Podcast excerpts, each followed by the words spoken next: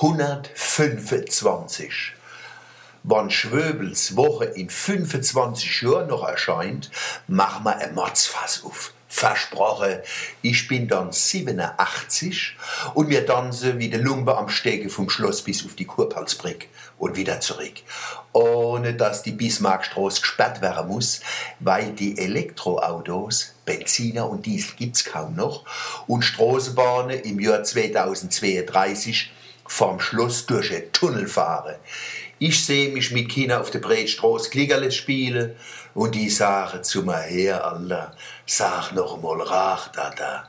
Und ich sag, Rach da da, Rach da da. Und sie freuen sich und rennen heim, holen ihr Trommeln, Trompete und Rasseln und fangen an zu trommeln, zu blosen, zu tanzen und zu rufen. Rach da da, Rach da da, Rach da da. Soweit die Utopie, wie ich sie in der Kolumne vom 2. August 2007 beschrieben habe.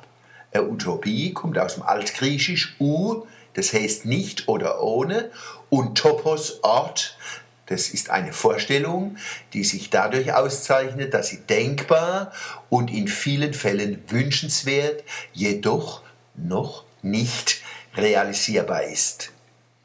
Die Wahrscheinlichkeit, dass es so kommt, ist also klar. Aber die beste Utopie sind die, wo nicht in Erfüllung gehen. Das kann Ihnen jeder Para bestätigen. Solange der große Sabbat im Himmel hängt, müssen wir uns mit seinem Stellvertreter auf Erden am Sonntag begnügen.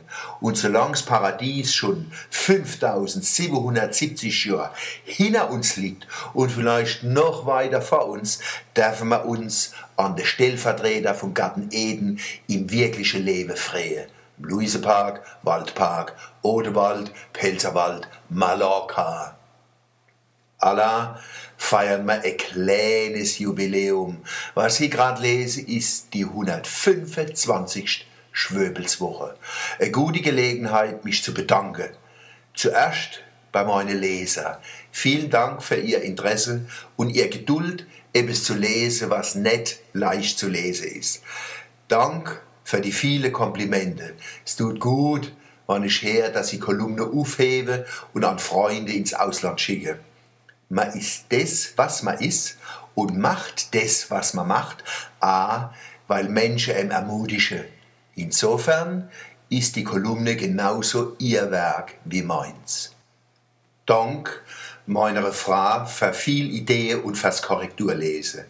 Dem Chefredakteur Ulrich Arndt vom Wochenblatt und seiner Mannemer Mannschaft Dank für die gute Zusammenarbeit. Em Dirk Adam vom Amt für Rats- und Öffentlichkeitsarbeit Dank, dass die Kolumne kehrt werden kann. Nicht zuletzt dank ich ihm leider von demselben Amt Jörg Blumenthal. Er ist Chefredakteur vom Amtsblatt, wo mein Wochenblatt jede Woche zu Ihnen kommt. Vor vier Jahren ist er auf mich zugekommen und hat gefragt, ob ich Lust hätte, eine regelmäßige Mundartkolumne zu schreiben. Ohne den Jörg Blumenthal gäbe es die Kolumne so nicht. Allah Dankeschön.